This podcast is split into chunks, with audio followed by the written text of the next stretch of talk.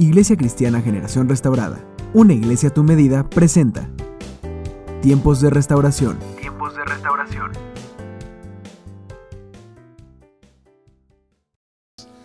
Bienvenidos a GR, la casa de mi padre.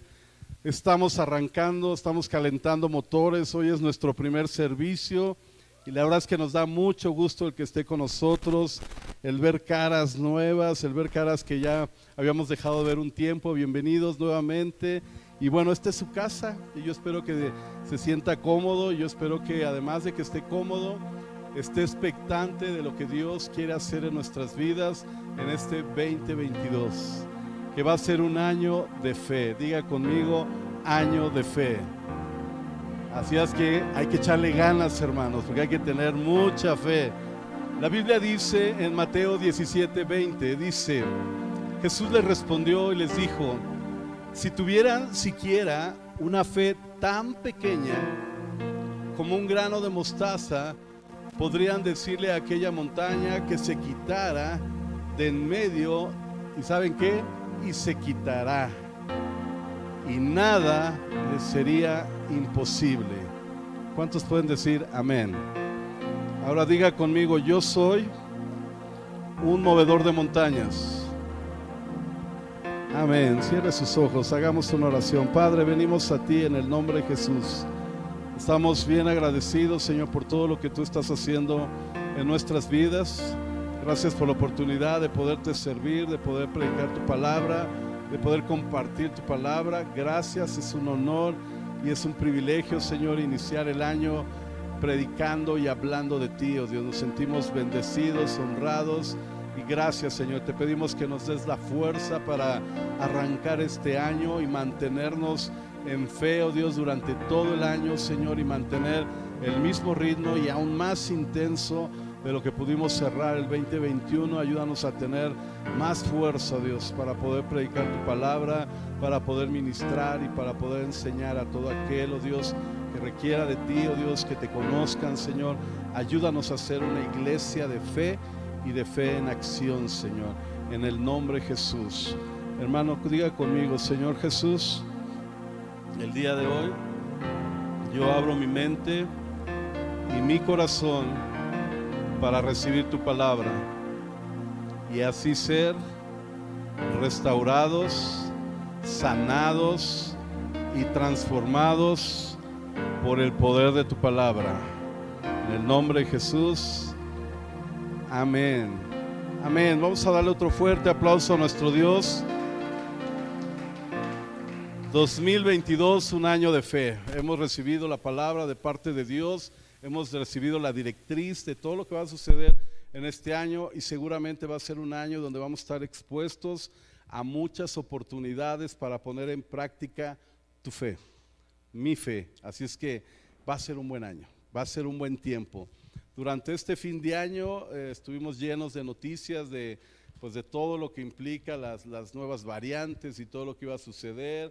Y estábamos terminando el año con Omicron y arrancamos el año ahora con la con la francesa, con la IHU o algo así.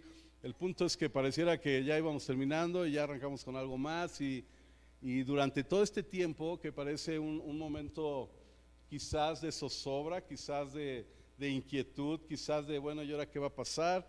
Pues Dios, muy a su estilo, muy al estilo de nuestro Dios, muy, muy tranquilo, muy ecuánime, muy dominante de todas las cosas, porque obviamente todas las cosas están bajo su dominio, se para enfrente de nosotros y nos dice, pues tengan más fe. Simple, ¿no? Ten más fe. O sea, como, como no sé usted, pero yo viendo esa, esa, esa referencia dije, pues está padre, ¿no? Pero ¿cómo le hago para tener más fe? Porque la Biblia aquí en este pasaje habla acerca de que pareciera que le hacía un poquito de falta de fe a sus discípulos. Y entonces Dios nos dice, tengan fe. Aunque pareciera algo tan, tan, tan trivial, tan normal, tan, tan cotidiano, la realidad es que simple y sencillamente hay que echarle más fe y es lo que hay que hacer en este tiempo. El antecedente histórico de esta historia habla de que en ese momento había un, un momento donde hubo una transfiguración de nuestro Señor Jesucristo donde él estaba en un momento glorioso, donde él fue literalmente cambiado en su figura y fue glorificado en ese momento y algunos de sus discípulos lo vieron literalmente la transformación y vieron de repente a Moisés y a Elías y de repente todo ese éxtasis espiritual y, bajando de ahí entonces se encuentran con un grupo de personas y ese hombre le dice, oye, algunos de tus discípulos ya oraron por mi hijo, pero no ha sanado y no sé qué tiene. Y Jesús, muy a su estilo, pues tráelo y vamos a ver qué podemos hacer en el sentido de, lo que se tiene que hacer en ese momento. Y Jesús ora por el enfermo y Dios lo sana y simple y sencillamente un milagro más en el récord de nuestro Señor Jesucristo, una, una etapa más de victoria, un triunfo más de victoria. Pero los discípulos se quedan eh, como que pasmados, como que inquietos y le preguntan, pero ¿por qué si nosotros ya habíamos orado? ¿Por qué si yo ya me había enfrentado a esta situación? ¿Por qué si yo ya he pasado por este momento? ¿Por qué si yo ya viví esta área de mi vida? ¿Por qué si estoy nuevamente pasando esta situación? ¿Por qué no suceden las cosas cuando yo oro y cuando tú oras sí sucede? ¿Cuál es la diferencia de que Jesús ora y las cosas suceden en el instante, pero de repente nosotros como discípulos oramos y pareciera que las cosas son más lentas o quizás ni siquiera lentas, quizás ni siquiera operan, ni siquiera funcionan? Y entonces Jesús hace una pausa y les da una explicación bien a fondo de lo que quiero hablarles el día de hoy. Vayamos al libro de Marcos capítulo 9, verso 21 en adelante. Leamos la misma historia, solo que desde otro punto de vista ahora, a través de, Marcos, que también estaba en ese momento. Y Marcos en el capítulo 9, verso 21, dice así, Jesús les preguntó, le preguntó al papá, ¿cuánto tiempo ha estado así? Hablando del muchacho, del enfermo. Y él le respondió, ha estado así desde que era niño. Muchas veces lo ha tirado al fuego o al agua para matarlo. Por favor, si puedes hacer algo, pues ten compasión de nosotros y ayúdanos. Y Jesús responde y les dice, no digas si puedo hacer algo, porque todo es posible para el que cree. Y si usted se acuerda, esta fue una de las frases que al menos a mí me retumbaron el día domingo. Hubo varias, Paco me ha estado enviando algunas, pero esta es una de las que me hizo pensar. La otra es que obviamente somos movedores de montañas y yo lo creo por fe. Y creo que este año va a ser un año de estar moviendo montañas y de estar haciendo un lado y estar empujando, porque Dios nos va a dar esa oportunidad y esa fuerza para hacerlo. Pero aquí la escritura nos enseña un principio que es bien importante, porque de vez en cuando nosotros cuando oramos al Padre, oramos como pensando que quizás Él pueda hacerlo. Quizás. Y Dios dice, no digas así, no digas que tal vez pueda, sino dilo que sí puedo Dilo de tal forma que tengas una seguridad, una certeza de que lo que tú estás orando en este momento está hecho. No que va a pasar, como lo decíamos el domingo, no como que va a suceder en algún momento. Ah, seguramente Dios lo va a sanar cuando, no sé, cuando Él tenga misericordia, cuando, cuando algo suceda, cuando los planetas se alineen, cuando, cuando yo sea un buen hombre, cuando yo sea una buena mujer, cuando no fallen mis diezmos, en mis ofrendas, cuando, cuando sea un mejor creyente, yo estoy seguro que Dios lo va a sanar. Y Dios dice, no es así. Dios dice y revela en este principio que no debemos de decir si puedes hacerlo, como diciendo, pues si te da chance, si tienes oportunidad, si tienes misericordia, si, si puedes ayudarnos, ayúdame. Y Jesús dice, no digas eso, porque todo es posible para el que cree. Y pareciera que todo se encierra a la frase célebre que hemos hablado N veces en la iglesia, fe, creer aferrarte a la promesa de lo que Dios dijo en su palabra. Les digo yo en la clase de discipulado siempre que hablamos de fe, agarro a un chavo esbelto, una niña esbelta, la cargo y le digo que se cuelgue en mi cuello y ahí me ando paseando y si se cae, pues la bronca es de ella o la bronca es de él, porque al final del día él o ella no se aferró lo suficientemente fuerte. ¿Sabes que la fe es aferrarte a lo que Dios dice de ti? A lo que Dios ya dijo que tú eres, no lo que va a pasar en 10 años, ni en 20 años, ni en 3 días, sino lo que está pasando ahora, en este momento, en, este instante.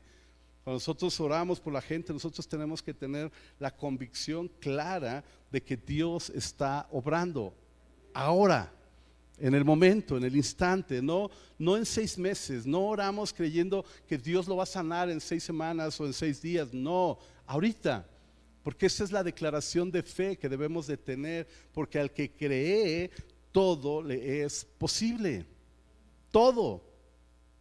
Enseguida el papá del muchacho gritó muy fuerte. ¿Ha oído gritar a un señor que anda por aquel lado?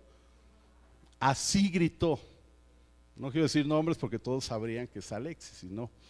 Pero cuando grita Alexis, así gritó este hombre y dijo, creo, yo sí creo.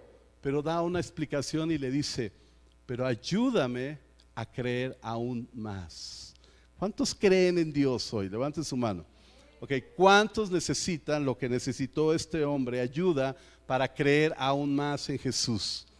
¿Verdad que sí? Porque no es que estemos mal, y este es el punto de lo que tenemos que hablar el día de hoy. Es cierto que no podemos limitar a Dios con nuestra palabra de decir, bueno, si es que puedes, ayúdame. No, claro que puedes, por eso es que vengo a ti, por eso es que me arrodillo delante de ti, por eso es que lloro delante de ti, por eso es que en las noches no duermo, porque creo que tú puedes. Sencillo, o sea, sí puedes, por eso estoy aquí. ¿No? Como cuando, cuando decimos acá en el, en el barrio, ¿no? Pues por eso estamos aquí, porque podemos, es que estamos aquí. Entonces, cuando Jesús habla de sí mismo, dice, no me digas si es que puedo, no pongas en tela de juicio mi poder, mejor considera tu fe, considera tu, tu creencia, lo que tú crees en mí, para entonces poder ver el milagro. Pero el hombre le dice, sí creo, gritó muy fuerte, apasionado y dijo, sí creo, como Alexis, sí creo. O sea, estoy seguro que sí pero ayúdame a creer más. Porque de repente la fe nos falla y no es que seamos malos creyentes, no es que seas un mal hijo de Dios, no es que seas una mala hija de Dios, no es que te hayas portado mal en este fin de año y que por eso los reyes no llegaron a tu casa, no es por eso. No llegaron porque te faltó fe, no, no es cierto, es otra cosa. Debemos de tener más fe, entonces este hombre le dice, ayúdame a creer aún más. Lo cual indica, queridos hermanos, que la fe es como, es como un músculo que se tiene que ejercitar. Es como un músculo. Tú, tienes fe, todos tenemos fe, pero tenemos que hacerla crecer. Y la única forma de que crezca es poniéndola en práctica. Los músculos crecen cuando tú vas al gimnasio, cuando los sometes a una carga de peso. Y entonces tú le metes peso y hasta que llega al punto de fatiga, en eso hay un vencimiento y hay un rompimiento y el músculo se ensancha, crece.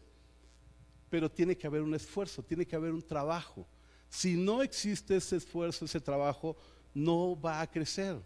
¿Sabes que a veces nuestra fe, por falta de ejercicio, no crece? Somos movedores de montaña, pero por falta de mover montañas, no crece, no, no, no te haces más fuerte, sino que te debilitas en ti mismo pensando y considerando que solo lo que tú eres es lo suficiente. Es como aquel gran hombre que se hizo el más fuerte y que tenía toda la habilidad y era un gran futbolista o un gran en el área que tú quieras. Por ejemplo, en el, en el, fútbol. Hubo grandes futbolistas como Pelé, como Maradona y, y en su momento fueron las grandes estrellas. Pero llegó un tiempo que ellos dejaron de ejercitar lo que eran por edad, por tiempo, por compromiso, lo que usted guste. Y se levantaron unos nuevos atletas que hoy los superan por mucho. Lo mismo en el básquetbol, en todo tiempo y en todo lugar es lo mismo. La falta de ejercicio, la falta de práctica te limita. Tú quieres ser un movedor de montañas, este año es un año de práctica. Constante, todo el tiempo va a venir una montaña y te vas a tener que aventar la bronca. Y una vez que hayas dicho, ah, lo logré, Dios está conmigo, es poderoso, vendrá la siguiente montaña y tendrás que enfrentarte a ella igual que lo hiciste con la anterior. Y quizás sea nuestro estilo de vida todo el año, y no lo quiero espantar, pero quizás sea un año donde tengamos que pelear, pelear y pelear y pelear. Y una vez que acabes, volverte a levantar y volver a pelear y volver a luchar y volver a tener fe, porque eso implica ser un hombre de Dios, una mujer de Dios. Eso implica ser un siervo de Dios. tener la confianza y la certeza que no importa la montaña que se te pare enfrente, tú y Dios la van a vencer. Tú con Dios la vas a vencer. La montaña se va a mover si Dios está de tu lado. Si Dios está con nosotros, esa montaña se va a mover. Ahora, ¿cómo podemos tener más fe?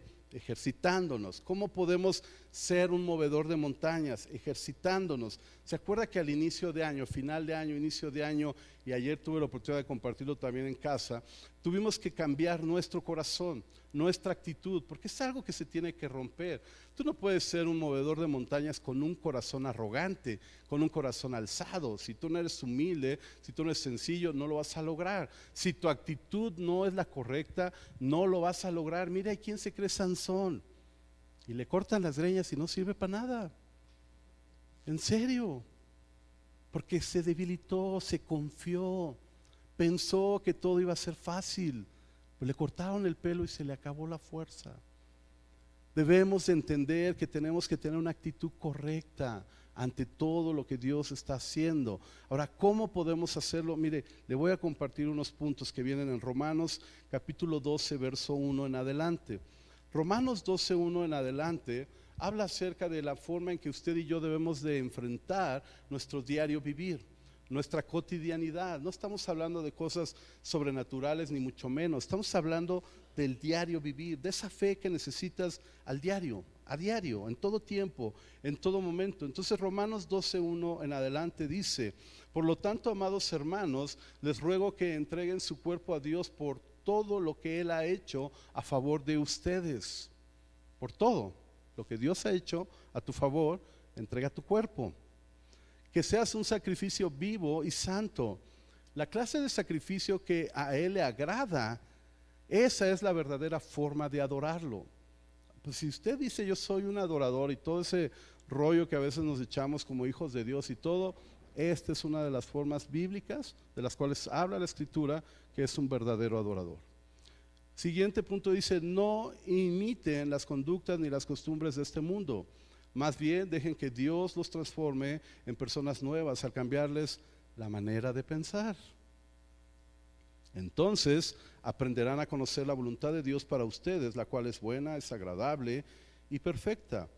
Basado en el privilegio y en la autoridad que Dios me ha dado, le advierto a cada uno de ustedes lo siguiente.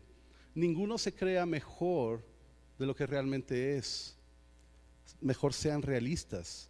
Al evaluarse a ustedes mismos, háganlo según la medida de fe que Dios les haya dado. En este pasaje hay cinco principios que usted y yo necesitamos para ejercitar nuestra fe y ser un verdadero movedor de montañas. Un movedor de montañas, hermanos, se sabe sacrificar y sabe sacrificar su cuerpo. Si usted y yo no aprendemos a sacrificar nuestro cuerpo, a dominar nuestra carne, entonces no somos movedores de montañas. Porque no vamos a tener la fe suficiente. Porque nos va a ganar más el quedarnos a dormir que levantarnos a orar. Nos va a ganar más el estar en, el confort del hogar que en esforzarnos. Nos va a ganar más, por ejemplo, hoy que está haciendo frío y llovió y todo un clima rarísimo nos va a ganar más quedarnos en nuestra camita y estar a gusto que sacrificarte, que dar ese extra, que, que tener ese oficio de sacrificio de un verdadero hijo de Dios, de un verdadero creyente, de un sacerdote, de un hombre o una mujer de Dios. Es aquel que se sabe sacrificar, es aquel que sabe dar el extra, el esfuerzo, la milla extra tener un sacrificio. Dices, ok, me siento mal, me, siento de la patada, pero aquí estoy, porque amo a Dios. Estoy, estoy perturbado, estoy, sí, pero amo a Dios sobre todas las cosas y yo me voy a sacrificar por Él. Y eso nos da la diferencia de ser un movedor de montañas o ser un creyente promedio, o un cristiano promedio. Es aquel que se sabe sacrificar. Y dice la escritura, aquí dice, por lo tanto hermanos, les ruego que entreguen su cuerpo a Dios por todo lo que Él ha hecho a favor de ustedes. Fíjese, ¿qué es lo que nos está pidiendo Dios? Bueno, el apóstol Pablo, Dios a través del apóstol Pablo, diciendo, por favor, entrega tu cuerpo. O sea, entrega tu carne, entrega tu, tu ser, tu vida, lo que tú eres ahorita, entrégaselo a Dios. De tal forma que Él sepa que tú le amas más a Él que a tu propia vida. Podríamos estar descansando, podríamos estar en donde usted quiera, quizás una hamburguesita, unos taquitos, a nadie, yo creo que a nadie le caería mal unos taquitos ahorita, o un consomé con este frío y disfrutar y todo. Pero nos sacrificamos, nos esforzamos en llegar y llegar a tiempo y llegar bien.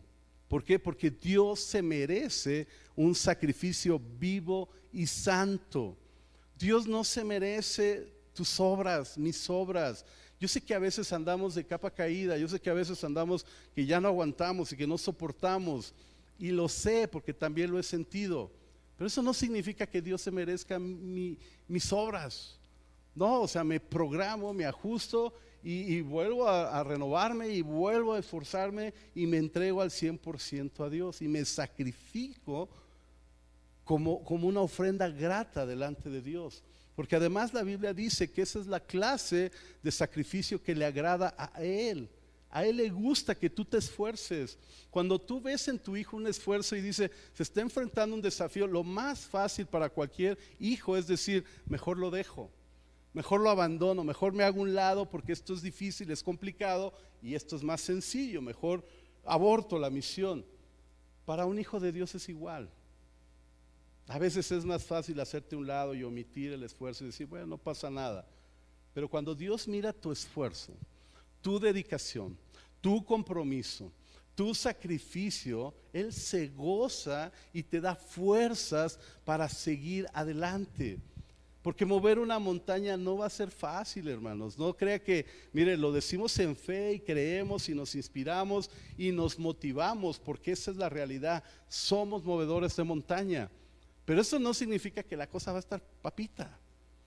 Vamos a pelear, vamos a luchar y nos vamos a levantar y tendremos que sacrificar una y otra vez hasta tus propios ideales. ¿Sabes qué significa eso?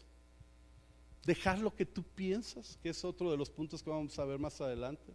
Dejar lo que tú crees que es real y que de repente lo tengas que sacrificar y decir, Señor, aquí está. Todo me lo has dado, así es que yo no te puedo negar nada.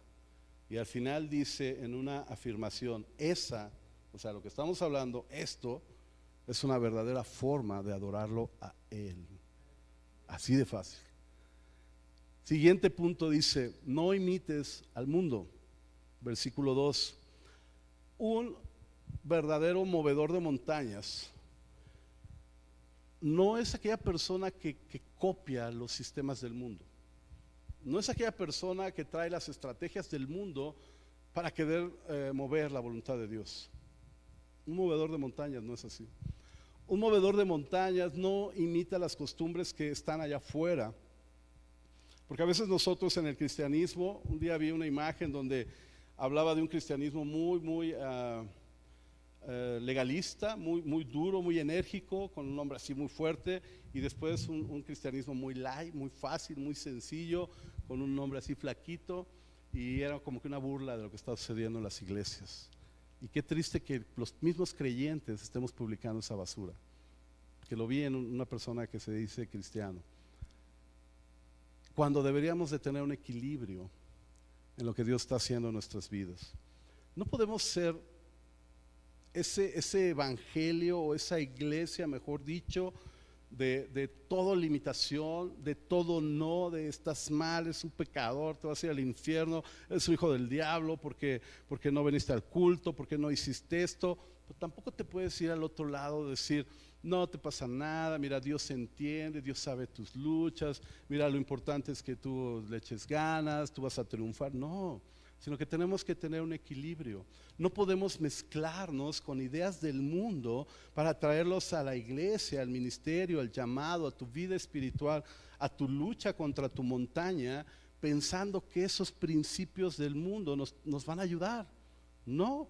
Por eso la escritura dice, no imiten las conductas ni las costumbres de este mundo. No, o sea, hermano, no es mala onda, pero no traigamos cosas de allá afuera al reino de Dios, sino al contrario, llevemos el reino allá afuera.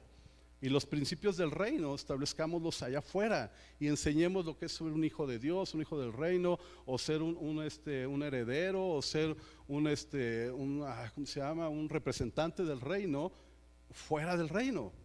Eso sí sería interesante. Pero un movedor de montañas no imita lo que está sucediendo allá afuera. Aquí no va a escuchar el, yo puedo, aquí no va a escuchar el nosotros somos, nosotros no. Aquí es todo lo puedo en Cristo que me fortalece. Él es el que me da la victoria. Él es el que pelea mis batallas por mí. En Él tengo la fe suficiente. Él lo hará otra vez. Él moverá esa montaña. O sea, Él. Nosotros confiamos en Él. Esta es mi fe. Él. No en mí mismo. Yo sé que soy fuerte. Yo sé que tengo manos grandes. Pero la mano de Dios es mucho más grande. Entonces tenemos que ubicarnos bien en esa dependencia ante Dios. Tercer principio dice, más bien dejen que Dios los transforme en personas nuevas al cambiarles la manera de pensar. Una vez más, la transformación de la cual hemos estado hablando, una vez más, la forma de cambiar tu forma de pensar. Tú quieres ser una persona nueva, empieza por cambiar tus pensamientos. Y no lo digo yo, lo dice la Biblia. Dejen que Dios los transforme en personas nuevas al cambiarles la manera de pensar. O sea, un movedor de montañas no puede pensar igual que el 2021. Fácil. Así de sencillo. Si tú en el 2021 tenías un esquema, una idea, unos sentimientos, una, metodología, está bien para el 2021, pero ya no funciona para el 2022. Tendrás que cambiar tus pensamientos. Tendrás que cambiar tu forma de pensar a través del Espíritu Santo, obviamente por medio de una transformación de la palabra a nuestras vidas, pero vas a tener que cambiar. O sea, un movedor de montañas no puede pensar igual que el 2021. No, tenemos que cambiar nuestra forma de pensar. A veces nosotros, hermanos, en nuestra forma, pues cuadrada, uh, nuestra forma personal, de ver las cosas, limitamos el poder de Dios. Porque pensamos, como lo decía este hombre, bueno, si puedes, por favor, échame la mano. Y Dios dice, espérate, si no estás hablando con un hijo de vecino, o sea, no estás hablando con un santito, perdón por la expresión, estás hablando con el Rey de Reyes, con el Señor de Señores, con Dios, el Creador del universo, el que hizo las estrellas, las galaxias, el mar, el que creó todo lo que hay dentro y fuera del mar, todo lo que todo lo que tú ves, Dios lo creó. Con ese Dios estamos hablando. Entonces Jesús le dice, ¿cómo que si puedo? Pero la forma de pensar de este hombre es, si puedes, por favor, échame la mano. Y Dios dice, claro que puedo. Tú lo único que tienes que hacer es creer que puedo hacerlo. Y a veces nosotros en nuestro pensamiento limitado, Estamos limitando a Dios no porque le pongamos candados, sino que Dios dice, bueno, si tú no crees, ¿por qué esperas verlo? O sea, ¿cómo voy a hacer algo que tú ni siquiera crees? Entonces se limita la obra de Dios. Principio número cuatro. Vayamos al versículo 3. Basado en el privilegio y la autoridad que Dios me ha dado, le advierto a cada uno de ustedes lo siguiente. Ninguno se crea mejor de lo que realmente es. Hermano, un movedor de montañas en esta temporada va a empezar a lidiar con su propio orgullo,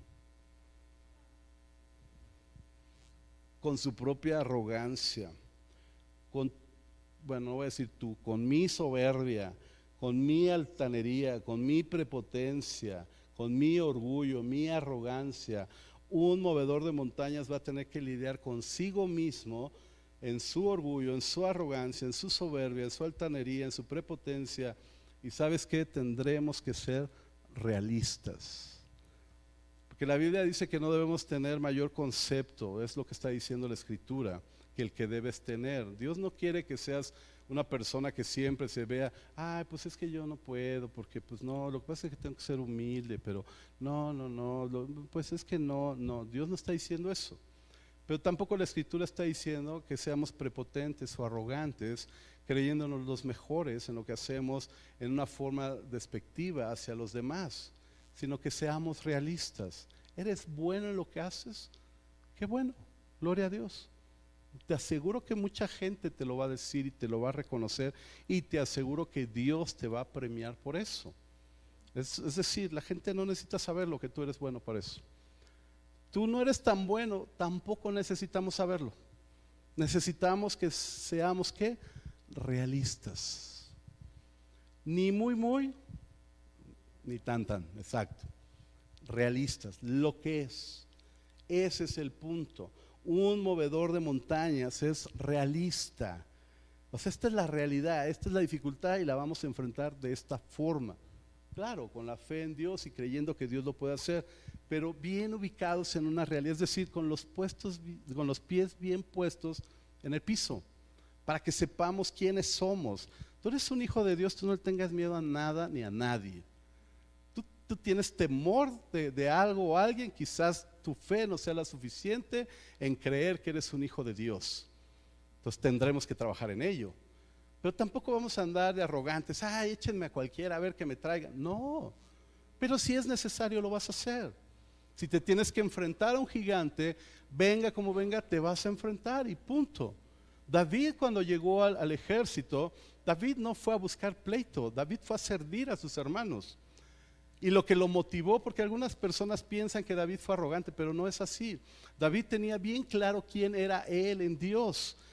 Cuando él vio que todos se achicaron, que todos tuvieron miedo, que Jehová de los ejércitos estaba allí y nadie creía que Jehová de los ejércitos estaba allí, él dijo, a ver, espérense, o sea, se supone que tenemos un Dios, se supone que Jehová de los ejércitos está aquí y está peleando por nosotros. Y él se paró en fe y dijo, pues échenmelo. Y se lo echaron y lo venció. Pero nunca anduvo de fanfarrón. Él nunca anduvo así como que se venden ondas, cinco piedritas para matar gigantes. No, pero le ponían un gigante y se lo volvió a echar. Yo te aseguro que si se lo hubieran puesto, lo volvería a hacer. ¿Se acuerda cuando estaba en el reto, en el desafío? Les dijo, oigan, ¿por qué le tienen miedo a este cuate?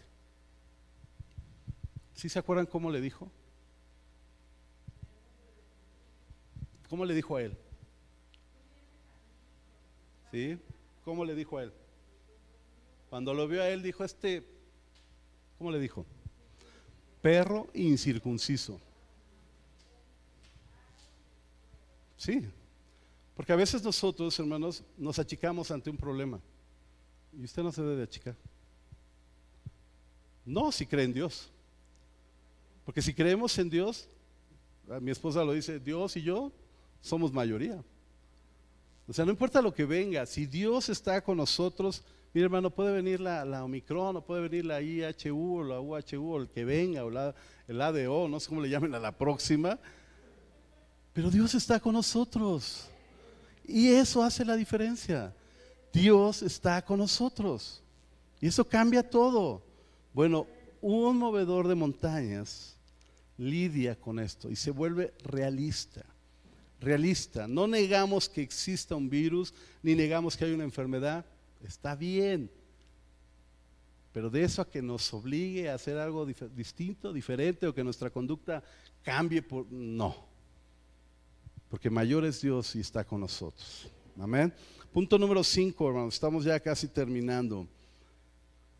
Sean realistas al evaluarse ustedes mismos, fue el número 4. Y el punto número 5 es, hágalo según la medida de fe que Dios les haya dado.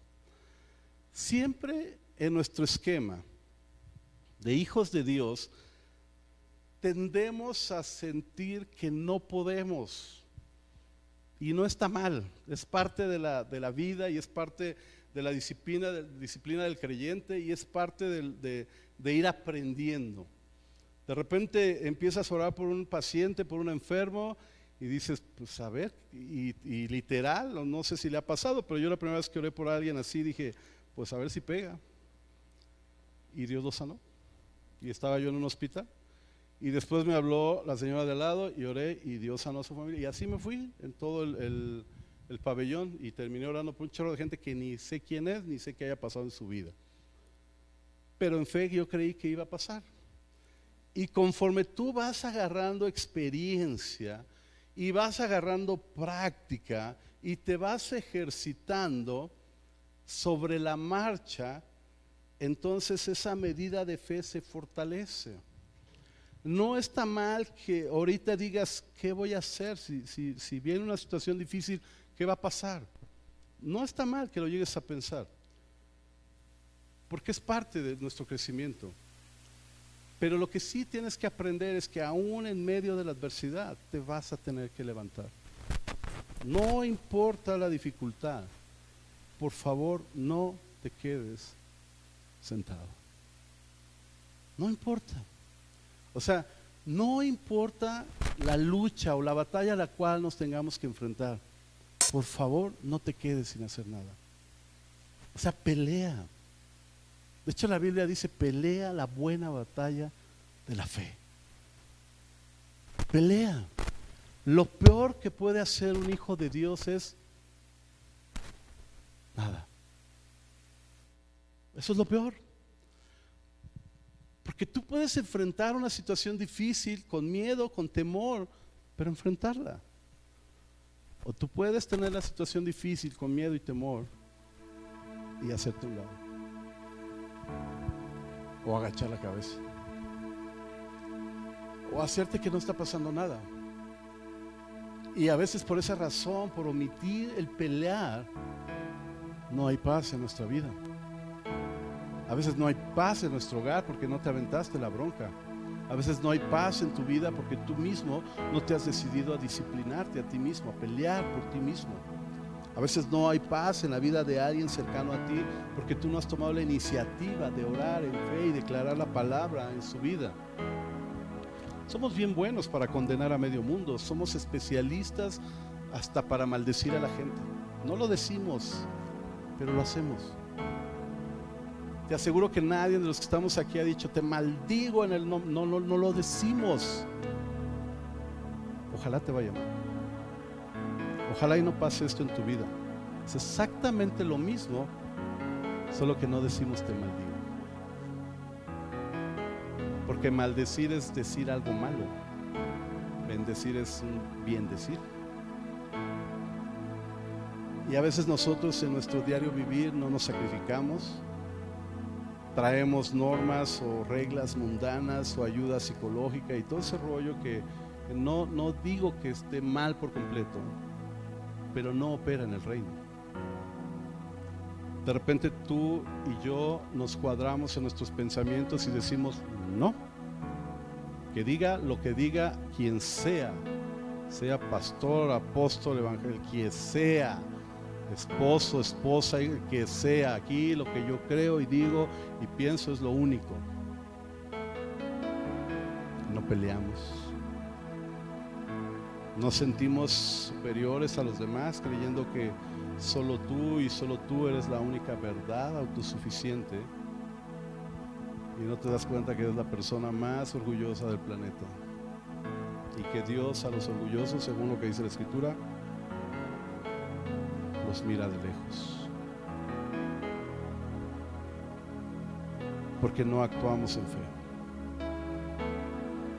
Estamos en plena lucha, en plena batalla. Las cosas no han terminado, la guerra no ha terminado. Y no me refiero a este bicho, me refiero a nuestra guerra contra el reino de las tinieblas. Porque cuando tú decidiste entregarte a Cristo y ser parte de Cristo, en ese momento tomaste partido en el reino de los cielos y tu enemigo es el diablo y el reino de las tinieblas. Lo hayas dicho o no lo hayas dicho, sepas o no sepas, eso sucedió en el momento en que tú decidiste seguir a Cristo. O sea, estamos en plena lucha, en plena batalla. Las cosas no han terminado. Te siguen buscando.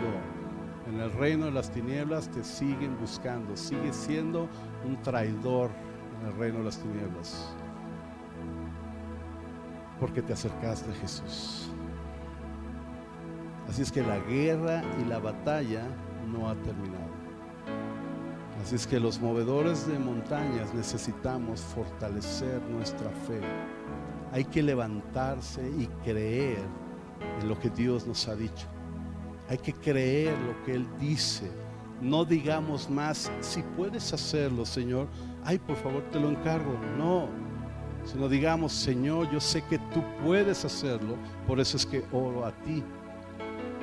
Es tiempo de derramar nuestra vida en adoración, dejar de vivir a medias, ser medios creyentes, medios mundanos, medio, medios a todo y en todo. Es tiempo de decidir. O somos transformados por el poder de la palabra o nos quedamos en la orilla creyendo y pensando y actuando como todo el mundo piensa. Es tiempo de ser realistas de nosotros mismos, ni siquiera de los demás. Fíjese qué interesante, que la Biblia no habla que sea realista con lo que está haciendo Alexis o no hace. Dice, ser realista con lo que tú, Jacob, estás haciendo. No él, yo. Seamos realistas en nosotros mismos. Y por último, se trata de hacerlo con fe. La fe que Dios ya depositó en tu vida. Así es que queridos hermanos, les animo a que sean movedores de montaña. Aunque tengamos que pelear y de repente vamos a salir medio raspados. Pero si Dios está con nosotros, ¿quién contra nosotros? Nadie. Nadie te podrá hacer frente. Nada ni nadie. No habrá demonio, no habrá espíritu, no habrá enfermedad, no habrá nada, escasez, nada que se te pueda parar enfrente que te pueda vencer. Si tú y yo creemos que Dios lo puede hacer. Nada, dice la escritura, te será imposible. Nada. Pongámonos de pie un momentito, por favor. Cierre sus ojos, incline su rostro. Deje sus cosas a un lado un momentito.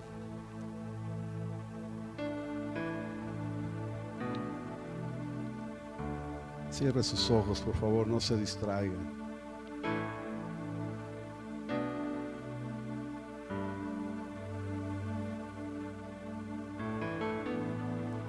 Recuerde que cerrar los ojos es solamente para no distraernos para que no veas lo que está pasando a tu alrededor, que alguien se movió, alguien salió. De hecho, nadie debería salir en este momento, pero la idea es no te distraigas. La idea es enfócate en lo que Dios está hablando en tu vida. Enfócate. ¿Quieres ser un movedor de montañas? Practica. Enfrenta esas montañas. No te hagas a un lado, enfréntalas, sé fuerte, sé valiente, cree que Dios está contigo, confía en que Dios te va a dar la victoria, confía en que Él es el vencedor y que en Él tú eres más que vencedor. Es tiempo de confiar, es tiempo de creer. Por eso aquel hombre le dijo, sí creo, ayúdame a creer más. Señor, hoy venimos delante de ti, oh Dios, creyendo, creyendo que tú eres capaz de hacer todo esto.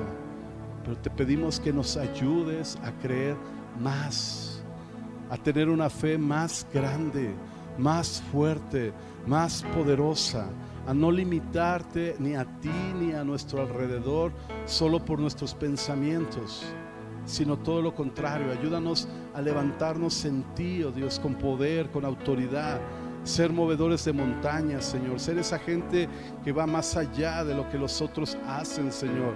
Ayúdanos a ser intrépidos, ayúdanos a ser ese tipo de persona, Dios, que, que toma los desafíos y que enfrenta los desafíos y que sabe que los va a ganar porque tú estás con Él, porque tú estás con nosotros.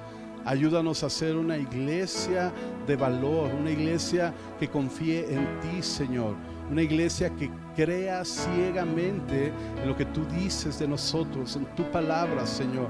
Si tu palabra dice que soy más que vencedor, entonces yo soy más que vencedor. Si tu palabra dice que tú eres mi sanador, entonces tú eres mi sanador. Tú eres mi proveedor, tú eres mi alto refugio, tú eres mi esperanza, tú eres mi consuelo, Señor. Tú eres mi ayudador, Señor. Tú eres mi proveedor. Tú eres mi pastor. Eres mi estandarte. Eres mi alto refugio. Eres todo lo que mi vida necesita. Lo eres tú, Señor. Por lo tanto, no me hace falta nada. nada, Señor, si tú estás conmigo. Lo único que necesito es tu presencia. Lo único que necesito es tener esa paz y esa tranquilidad de saber que tú estás sobrando en medio del problema. Aunque las cosas estén cayendo, aunque las cosas estén derrumbando, aunque las cosas estén completamente de cabeza, ah, tú eres mi refugio. Tú eres mi roca firme. Que no importa lo que esté sucediendo a, mi alrededor. Si tú estás conmigo, entonces las cosas están bien. Ayúdanos a vivir con una fe llena de convicción. Así como lo, leíamos hace rato en la bienvenida. Es la convicción de creer en lo que aún no vemos. Oramos creyendo que vendrán tiempos mejores, Señor. Mucho mejores. Que las finanzas se van a establecer, que los negocios se van a establecer por fe. No por lo que dice la sociedad, no por lo que dicen las noticias, mucho menos por las variantes que están o no están o están por llegar. no, lo hacemos porque creemos en ti. Y porque confiamos en que tú estás con nosotros. Señor, ayuda a nuestra incredulidad que madure en fe, Señor, en credibilidad, Señor. En el nombre de Jesús. Ayúdanos a aferrarnos a tus promesas. Ayúdanos a aferrarnos a tu palabra. Y ayúdanos a confiar en ti, Señor. En el nombre de Cristo Jesús. Ayúdanos a ser movedores de montañas en este tiempo. En el nombre de Jesús. En el nombre de Jesús de Nazaret. Declaramos un tiempo bueno para nuestra vida, para nuestras familias y para nuestra nación. En el nombre de Jesús. En el nombre de Jesús de Nazaret. Te damos gracias, Señor, por este tiempo. Y gracias por la oportunidad de estar juntos. Gracias por la oportunidad de poder transmitir. Señor, bendice a tu iglesia que estuvo viendo esta transmisión, donde quiera que estén. Bendíceles rica y abundantemente, que tu gracia, que tu favor les rodee, que tu palabra penetre hasta lo más profundo de su corazón y además de fruto al ciento por uno. Que practiquen tu palabra en el nombre de Jesús. Y Padre, los que estamos acá, gracias por la oportunidad de estar juntos. Gracias por la oportunidad de experimentar una, una fresca unción, Señor. Ayúdanos a tener una doble porción de tu Espíritu. A todos los que están aquí, Señor, bendíceles abundantemente. Abre las ventanas de los cielos y derrama tu bendición sobre sus vidas, Padre. En el nombre de Cristo Jesús. Y ahora, queridos hermanos, que el Señor te bendiga y te guarde. El Señor haga resplandecer su rostro sobre ti. Que el Señor tenga de ti misericordia. Que el Señor ponga paz en tu corazón. Que el Señor te mire con agrado durante toda esta temporada y que vea todo lo que te haga falta y te lo supla conforme a su propósito y conforme a su voluntad. En el nombre de Jesús de Nazaret, te damos gracias. Amén y amén. Amén. Vamos a darle un fuerte aplauso a nuestro Dios. Es tiempo de mover montañas, hermanos, así es que prepárese. Restaurando tu vida, restaurando tu relación con Dios, transformando tu corazón para desarrollar una nueva visión, estableciendo los principios para levantar una generación propósitos en Dios, generación restaurada. Ven a vivir la gloria del Señor, generación restaurada. Ven a celebrar, generación restaurada. Una iglesia a tu medida.